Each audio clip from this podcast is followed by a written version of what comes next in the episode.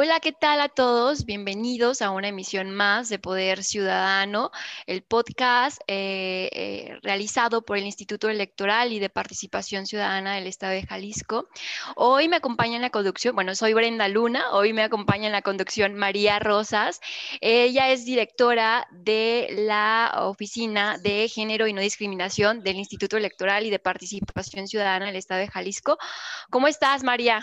Bienvenida otra vez aquí.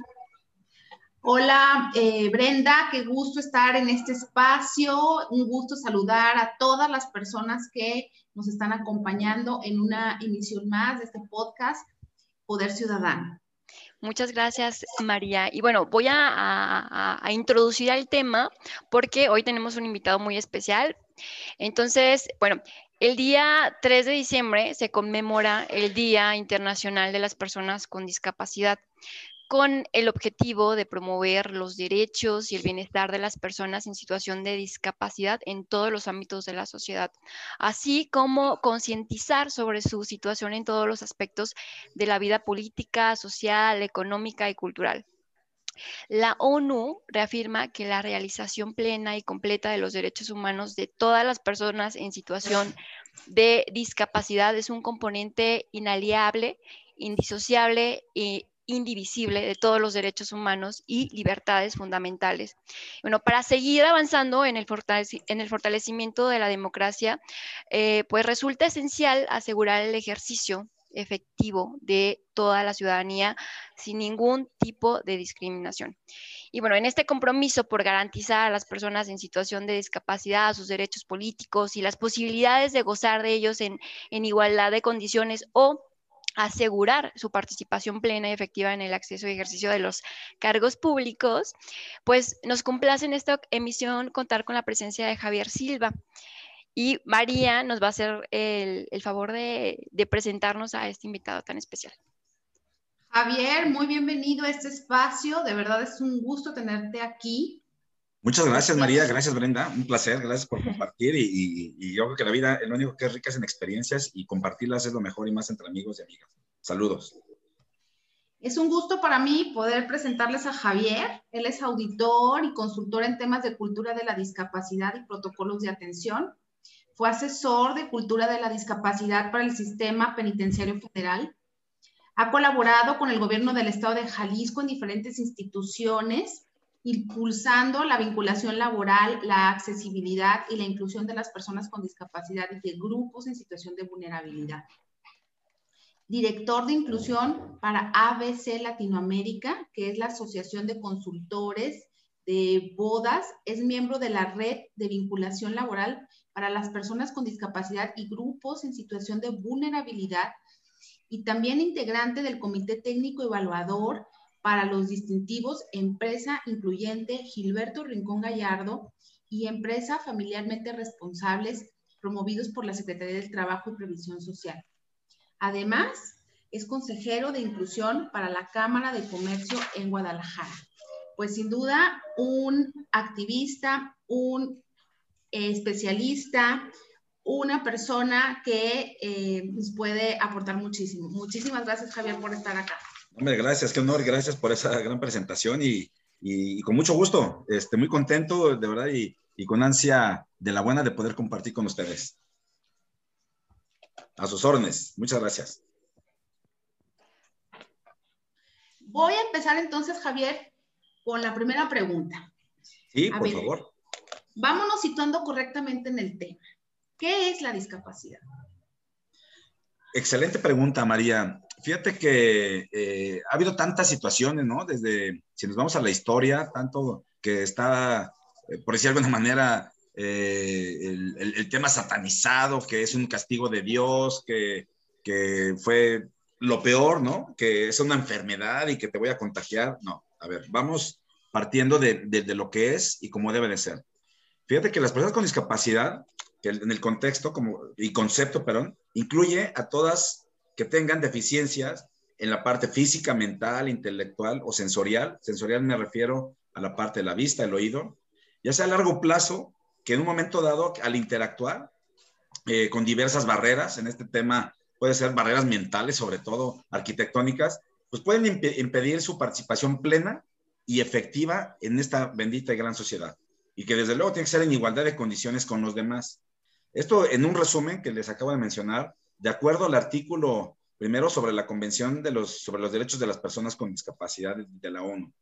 Y, y que compartirles también que, bueno, ya la discapacidad no se define como una cuestión de salud o de rehabilitación, ¿no? Sino de derechos humanos. Y esto implica, pues desde luego, una perspectiva de promover con una visión positiva cuando estemos abordando el tema, ¿no? Como el día de hoy, y no al asistencialismo, tal cual, así como es lo que yo diría en tema de, de, discapacidad, ¿no, María? Brenda.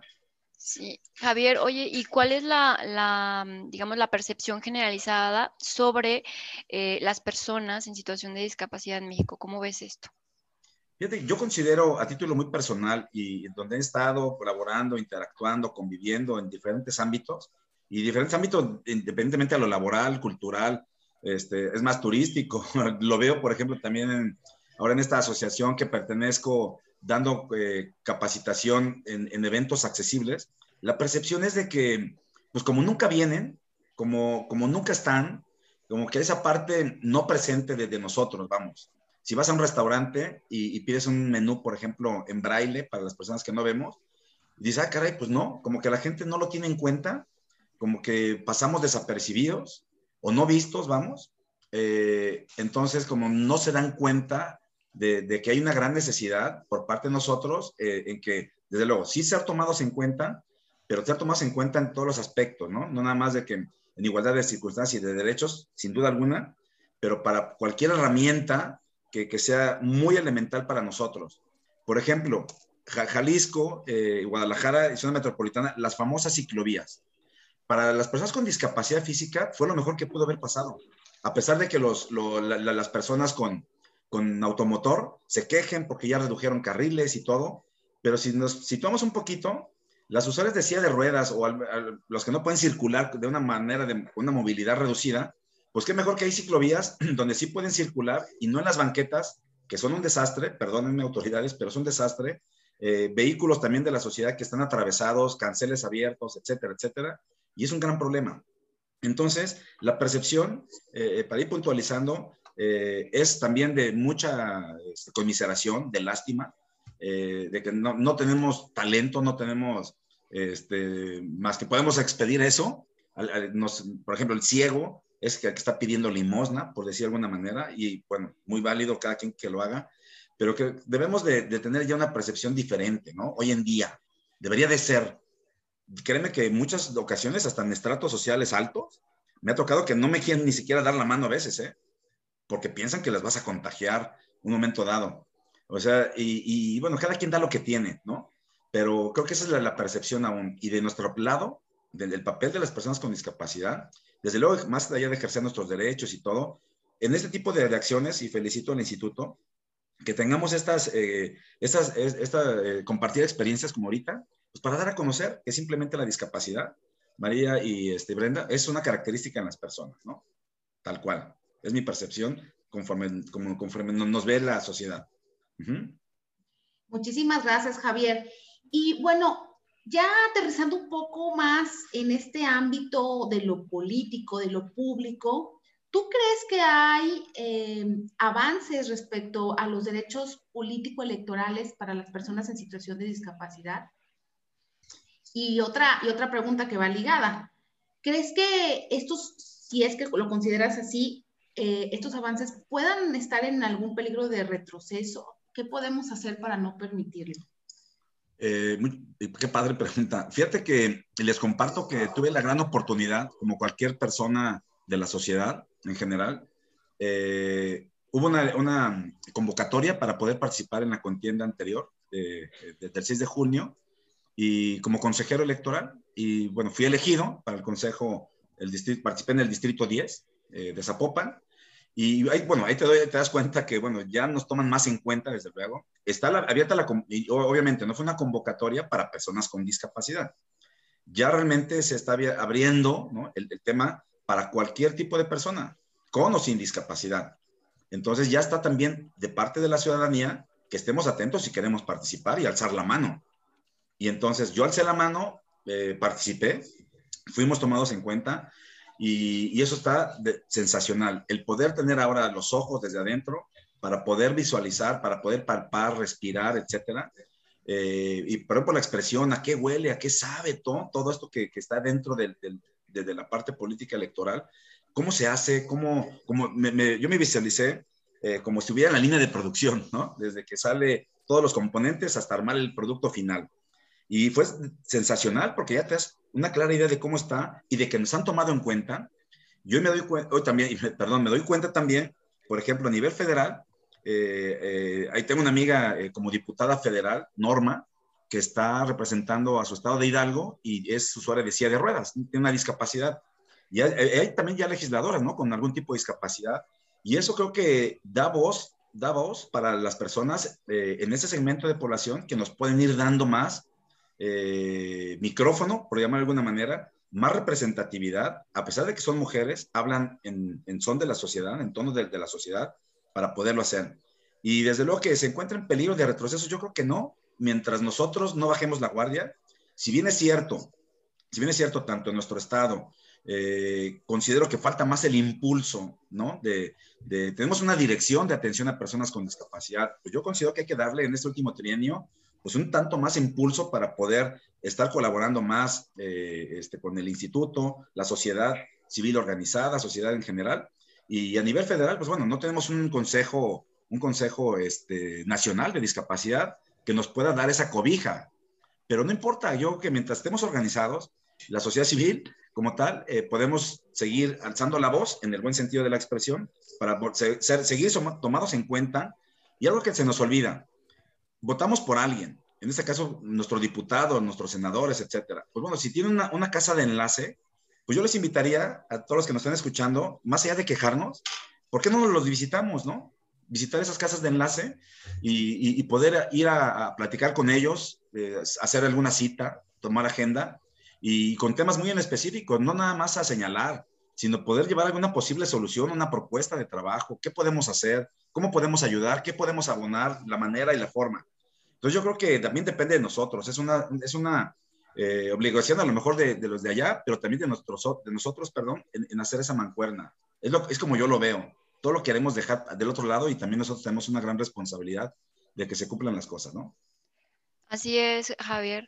Eh, bueno, en esta celebración eh, del 3 de, diciembre, pues nos sirve de pretexto para hablar sobre los cambios que, que, se ha que ha tenido la percepción de la discapacidad en México, ¿no?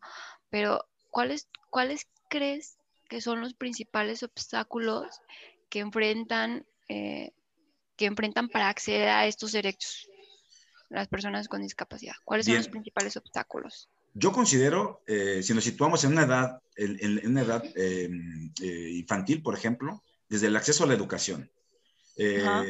imagínense ustedes, voy a tomar un ejemplo muy burdo, pero el tema y muy tangible, la pandemia, ¿no? Lo que nos ha dejado COVID clases no presenciales, clases virtuales. Imagínate las personas con discapacidad visual o personas con discapacidad auditiva para tomar sus clases.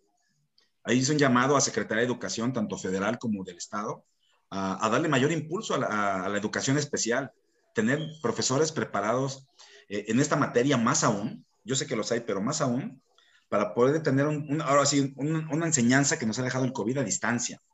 Eh, el acceso a la educación es primordial. Eh, yo lo veo con escuelas de, mi mismo tipo de discapacidad, con los niños ciegos. Eh, es muy complicado de repente brincar de la primaria, que hay escuelas, hay tres en Jalisco, brincar a la secundaria. Y brincar me refiero dar el paso a una escuela regular, que eso está sensacional, es un tema de inclusión. Pero, pero las escuelas regulares, como les llamamos, no están preparadas de verdad para poder recibir eh, personas con discapacidad. Hablo en el tema de discapacidad sensorial, por ejemplo, eh, reitero, ciegos y los sordos. Entonces, desde ahí te das cuenta que no tenemos igualdad en ese sentido, ¿no? Ya las personas con, discapacidad física a un momento dado, eh, y, no se diga, bueno, la parte física, eh, hablo más que nada de la infraestructura, que también es otro tema importante. Y, ya la discapacidad intelectual, por ejemplo, ya síndrome de Down, Asperger, por citar algunos ejemplos, debería también de fomentar mayor aún la sociedad civil el gobierno bajar mayor recursos para, para estas asociaciones, escuelas. Sin duda alguna hay eh, discapacidades severas o profundas, que es otro tema ya más complejo, ¿no? Entonces, la educación creo que es algo muy importante, esos obstáculos, te falta por seguirlos erradicando, eh, esos obstáculos, eh, quitarlos. Y desde luego ya cuando logras llegar a la meta, en este gran maratón de, de, la carrera escolar, ya que llegas a la meta, y me estoy refiriendo, ya sea, terminaste la preparatoria eh, y que no puedes tener la, o seguir adelante con la universidad, pues debemos de, profesionalizar más, más, los oficios, ¿no? Entonces, en el tema laboral me refiero. Y, no sería cuando tienes tu carrera profesional, el sensibilizar a la cúpula empresarial a favor del talento de las personas con discapacidad. Recuerden, recuerden empresarios, empresarias, y hago también llamado a los emprendedores y a las emprendedoras. La discapacidad es solamente una característica de las personas y tenemos talento. Ayúdenos a, poderlo eh, eh, mostrar eh, dentro de las filas de ustedes, dentro de sus organizaciones, no les pedimos que nos, que nos eh, preparen una vacante para personas con discapacidad. Eh, desde luego que nos gustaría participar también en la, en la, selección y reclutamiento del personal, pero que sí nos den un, un, plus en el sentido de, de, que si ven desde luego esas habilidades, esas destrezas, eh, y si nos pueden a competir con alguna persona que no tiene discapacidad, pues bueno, creo que ya, ahí creo que ya vamos un poquito medio de pierde. Que nos den la oportunidad y dense la oportunidad también ustedes de, que nos desarrollen y créanme que van a tener de verdad grandes, grandes, grandes talentos trabajando hoy en sus empresas. Entonces, yo me quedaría con dos, la educación, en estos principales obstáculos, la educación y la parte laboral, ¿no? Principalmente para el gran desarrollo de las personas, en su independencia, en su autonomía. Y no, no, no, no nos olvidemos que formamos parte de la cadena productiva de este bendito país. Necesitamos generar también salimos de vacaciones, también la gente nos casamos, tenemos familias, tenemos que atender muchas responsabilidades, estudiar, salir de vacación, etcétera, ¿no? Entonces, y, bueno, el bendito dinero, que es parte de la misma, de la misma trayectoria del ser humano para poder hacerse de, de, de, de sus cosas salir adelante, pues ayúdenos, ¿no? En esa parte educativa y laboral. Es mi opinión. Qué interesante, Javier, esto que pones, porque de repente mm, es mucho lo que se discute alrededor de los derechos de las personas, de todas, y por supuesto en la situación en, discapacidad, pero tú nos pones eh, de forma muy puntual dos grandes agendas y eh, que, son, que son, pues, por supuesto, esenciales para que incluso se dé la participación política y social si no tienes educación, si no tienes la posibilidad de tener eh, resuelto eh, un piso eh, mínimo de sobrevivencia que te lo da el trabajo, pues ¿cómo podemos esperar la participación? O sea, hay que hacer una reflexión profunda ahí y observar cuáles son esas desventajas también en este, en este sentido, ¿no? Estoy de acuerdo, y si yo quiero participar en alguna, en alguna contienda y, y, que me alzar la mano en algún partido, qué sé yo, y, lo primero que nos van a preguntar, desde luego, bueno, tu trayectoria, ¿qué estudiaste? Y ya cuando dicen, ¿qué estudiaste? Híjole, no es que no haya querido. Desafortunadamente, esa, ese obstáculo que me impidió por la necesidad, por lo que ustedes gusten y manden, hoy no tengo una carrera profesional. Pero eso tendría que ser una limitante para el día de mañana participar dentro de la política en, en nuestro país, en nuestro estado, en nuestro municipio. Híjole, sería ahí como que algo interesante. ¿Por qué no vemos mejor el potencial y el talento de la persona? No digo que sea malo, ¿eh? Ojo, no estoy diciendo que esté en contra de la, de la preparación profesional, educativa de, las personas. No, al contrario. Pero eh, que también tengamos ese abanico, esas opciones, perdón, esa visión de, de, que nos den la oportunidad, ¿no? Tengamos o no una carrera, claro, que tengamos el perfil, desde luego, en, habilidades y destrezas para poderlo desempeñarnos. Muchas gracias, en ese sentido. Eh, pues ya, habla, ya, ya nos mencionabas un poco de este, cuáles son estos obstáculos. Pero eh, otra pregunta que viene mucho eh, es cuáles son los retos que las, instituciones tienen para lograr la inclusión y no la discriminación. Ya hablábamos en los obstáculos o las agendas que nos, que nos explicabas que sensibilizar a los empresarios a, a, dar la oportunidad a que se desarrolle el talento que tienen las personas con discapacidad. Ahora, ¿cuáles son estos retos, otros retos que las instituciones, que tienen para lograr la inclusión y no discriminación? Yo considero que, si lo vemos desde dos puntos de vista, uno, en la parte pública y, y segundo, parte privada, considero que en la parte pública Eh, desde luego, digo, yo sé todos los esfuerzos que, está haciendo la Dirección de Atención a Personas con Discapacidad del Gobierno del Estado, pero si volteamos a ver a la dirección, eh, no tiene el recurso humano, desafortunadamente, necesario para poder digo, atacar en el buen sentido de la, de la expresión, de poder capacitar, sensibilizar al, al, sector público, vamos, ¿no? eso sería interesante, tener el día de mañana que gobierno sea la punta de lanza, que sea realmente el ejemplo arrastra, como, como dicen. Entonces, que el gobierno debe de, ser el, principal promotor, embajador, de, que, de, ser un gobierno incluyente. Ojo, no digo que no lo sea, aún más, tener un presupuesto fijo ya de X número de capital humano para el gobierno.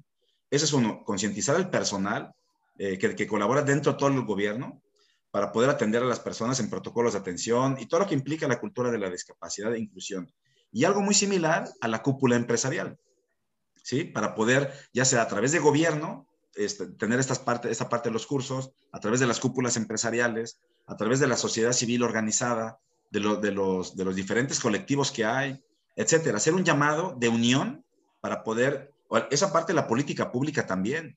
Eh, entran legislaciones, entran legislaturas, salen, entran, salen, y, y, estaría interesante conocer ahora quién está a cargo de la, de la, de la comisión de, de, inclusión y no discriminación en el Congreso del Estado, para que hacer un gran compromiso, de verdad, pero realmente ahora sí, pero ya, ya con, con reactores que sean medibles, ¿no? Para, para poder ver qué resultados estamos teniendo y no dejarles la tarea a ellos, reitero, ok, que nos inviten a la sociedad civil a, participar y, y, con una agenda de trabajo muy establecida para poder concientizar. Otra tarea sería desde la academia el poder estar concientizando también a los futuros empresarios, empresarias, emprendedores, emprendedoras, para que cambiemos el chip, cambien su chip y abran la puerta al talento de las personas con algún tipo de discapacidad. Y desde luego también las universidades o este, técnicas, que reitero, están con Aleb, está eh, los ECATIS, qué sé yo, profesionalicemos los oficios. Eso sería interesantísimo, ¿verdad? Y desde luego, en la parte laboral, Secretaría del Trabajo tendría un gran papel a través del Servicio Nacional del Empleo, con el área que atiende ese sector de población, abriendo espacios que le demos mayor impulso, mayor apoyo, mayor presupuesto para poder hacer ferias de empleo, no solo incluyentes. Todas las ferias de empleo deben de ser hoy incluyentes, ¿no? Es por citar unos, ejemplos, este, Brenda María, en ese sentido, a mi punto de vista. Muchísimas gracias, Javier. Y en particular en el tema de la participación política de las personas con discapacidad, sabemos que hubo una demanda importante en este proceso electoral que está concluyendo, todavía está concluyendo, eh, de, participación, pero también hay un compromiso institucional de seguir aumentando las medidas para que precisamente puedan acceder a estos espacios de, contienda electoral puedan presentarse en una candidatura y después, por supuesto, estar en un espacio de representación en el, poder. ¿Qué, cuáles consideras que son las acciones que se tendrían que implementar para que estos esfuerzos sean exitosos, sean sustantivos, verdaderamente se logre cumplir este espíritu con lo que se está impulsando? Qué interesante. Yo considero que, eh, se va por muy buen camino. Yo, yo lo noté en esta, en esta elección del 6 de, junio, por ejemplo. Me tocó visitar desde, las, desde, la, bueno, desde el punto de vista, darle la oportunidad a la gente que pueda ir a ejercer su voto, ¿no? Desde esa perspectiva.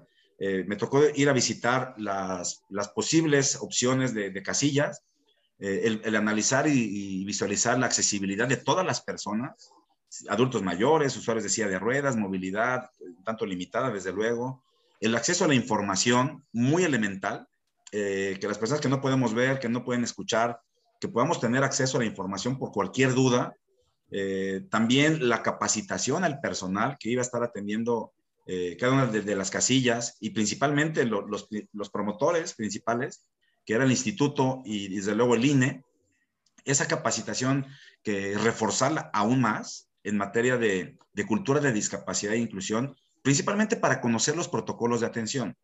Un ejemplo muy burdo, si hubiera llegado eh, a nuestro negocio una persona que hable chino mandarín y, que tiene con la capacidad para poder hacer un gran pedido en, mercancía, veríamos la manera, ¿verdad?, de poder este, contratar algún traductor, ¿no? Para, para poder tener, entablar esa comunicación.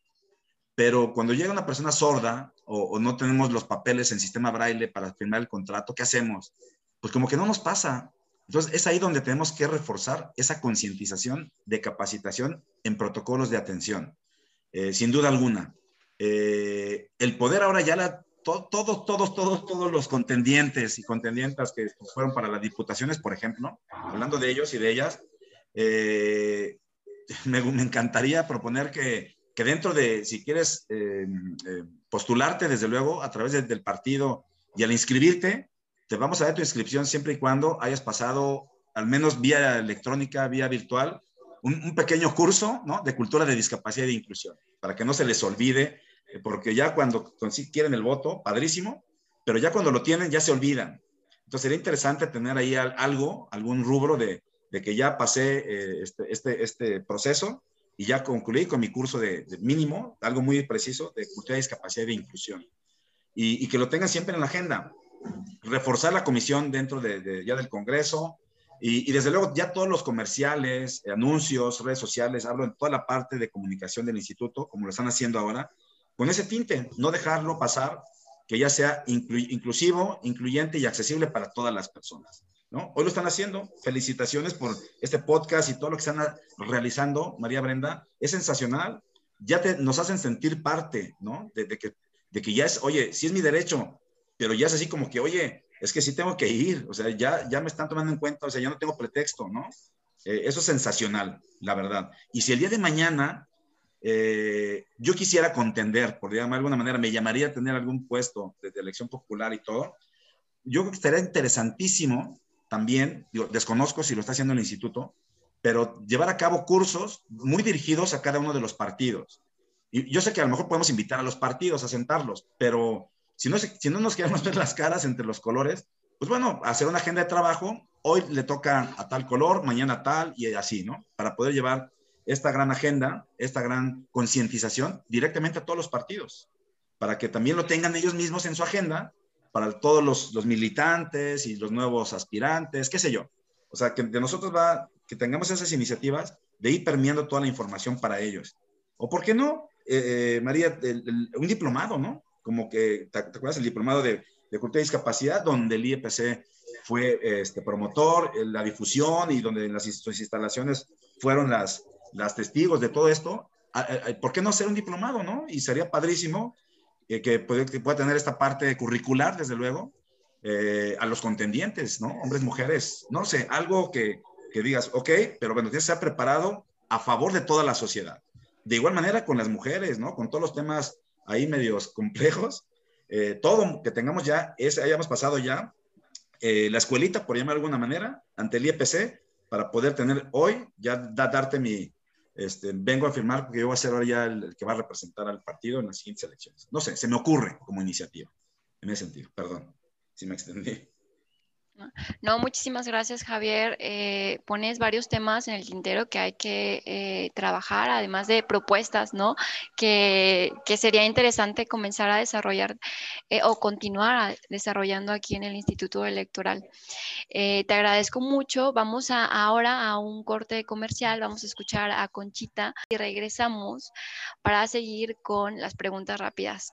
Hola, soy Conchita Popular. En una democracia, las opiniones de todas las personas son valiosas. Desde tiempos antiguos, las personas se organizaban, discutían temas importantes y entre todas y todos decidían la mejor opción y en Jalisco. Esa democracia se sigue cuidando con los mecanismos de participación ciudadana, como el plebiscito, el referéndum o consulta popular. Instituto Electoral y de Participación Ciudadana del Estado de Jalisco, IEPC, participa pues regresamos con el tema. Eh, está con nosotros Javier Silva, María Rosas, estamos hablando del tema de, las personas con eh, discapacidad. Y bueno, hay varios puntos que hablábamos ya en la sección pasada.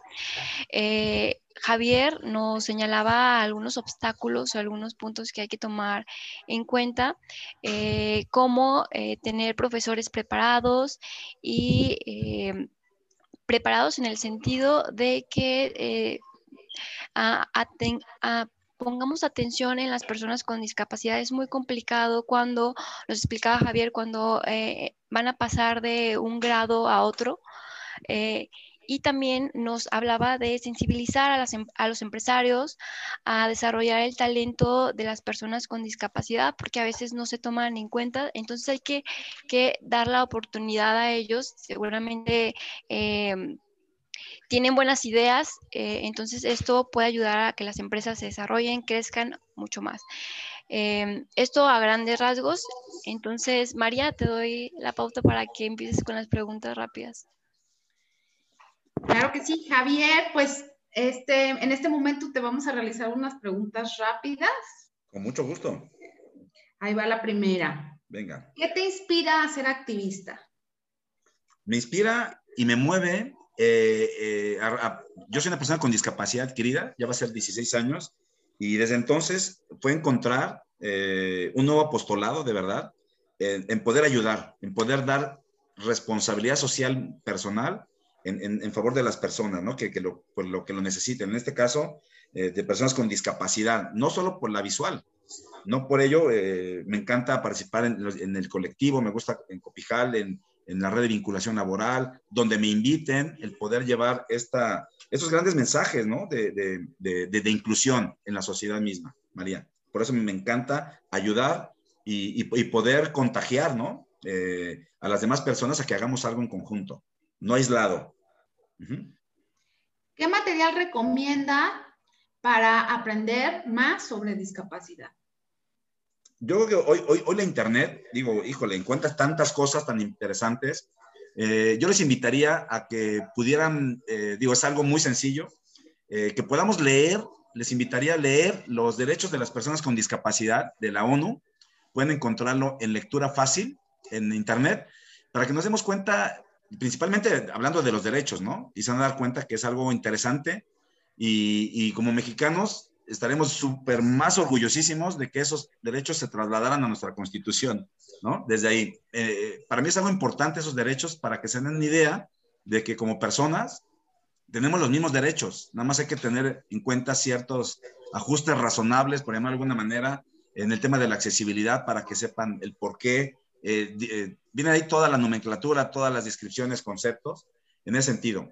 Y, y luego, bueno, material bibliográfico, pues hay, hay, hay, tanto y tanto, María, que a veces, por mi experiencia muy personal, se los, se los comparto, eh, y por el hábito a veces de la no lectura y que es un tema de repente medio, ay, discapacidad, o sea, eso con qué se come. yo, yo al revés, invitaría, invitaría a las autoridades de, del IEPC a que podamos tener el día de mañana más presupuesto en, el área, en el área que, tú llevas a cabo extraordinariamente, María, para poder llevar a cabo cursos de cultura de la discapacidad a la sociedad en general y a, mi propuesta anterior, ¿no? A los grupos, este, a los diferentes partidos, etcétera, y que ya tengamos en, agenda eh, estos cursos, ¿no? Y, que podamos dar también empleo a personas por honorarios que vengan a impartir estos cursos, no lo sé. Y va a ser una cadenita muy padre de convivencia eh, o de manera virtual, como sea, y poder compartir de manera presencial de una persona con discapacidad, el poder dar esta gran información. Hay un gran lema en, los derechos de las personas con discapacidad que dice, nada sobre nosotros y nosotros, ¿no? Entonces creo que eso sería más, más importante y más interesante, ¿no? Es mi punto de vista. ¿Algún consejo para que las personas con discapacidad se animen a participar en política? que, una gran introspección, si realmente les encanta eh, eh, la, vida en el tema este, pública, de poder ayudar a, los demás, desde luego, ser activistas, que no vean nada más el, tema de, interés personal o familiar, sino desde de nuestra sociedad misma, eso, eso va a ser algo pues muy importante para, para, que, para que podamos nosotros participar, el que vean y que no digan, ah, es que nunca nos incluyen. Hoy en día, de verdad, ya está abierta más las posibilidades a la participación de personas con discapacidad. Eh, literalmente o coloquialmente hay que echarnos un clavado, qué se requiere, qué es lo que, lo que debo de hacer. El IEPC está muy abierto a, poder eh, dar toda la, información y si me visualizo representando tal o cual partido, pues acercarnos simplemente a preguntar, documentarnos, asesorarnos y desde ahí, desde dar a conocer nuestros intereses y, por qué no? Digo, más allá de poder tener un padrino o algo, eh, en temas de, política, que sepan que hoy puedo tener la capacidad del talento para poderlo representar el día de mañana. Y Brenda. La última pregunta. ¿Cuáles serían tres actitudes de trato digno hacia una persona en situación de discapacidad? Híjole, yo considero que una de, ellas sería el, respeto, la tolerancia y la paciencia. Eh, hay, discapacidades que no son tan visibles, por ejemplo, y, pues bueno, tenemos que aprender. Y me, pasó, por ejemplo, el, viernes pasado hay una charla en una secundaria eh, pública y había un niño que preguntaba y preguntaba y interrumpía todo, a todo el mundo. Y la gente muy, los, los muchachos eh, echándole bullying, la famosa carrilla y todo, que ya se callara, que, se, que ya se callara. Y bueno, el muchacho tenía Asperger, ¿no? Entonces, si nadie se hubiera dado cuenta o no tienes esa sensibilidad, pues acabas así como que, ay, quisiera sacarlo del salón, ¿no? Entonces, mucha paciencia, respeto y tolerancia principalmente. Muchas gracias, Javier, por estas recomendaciones, por, esta charla tan amena que, nos compartiste hoy. Y quiero agradecer a María Rosas, que estuvo hoy conmigo en, en la conducción de este podcast quiero invitarlos a que si tienen dudas, preguntas más sobre este tema, pues nos escriban a la dirección de participación ciudadana arroba epcjalisco.org.mx. Con mucho gusto vamos a atender todos sus comentarios, dudas. Y bueno, esto sería todo en esta edición de Poder Ciudadano. María.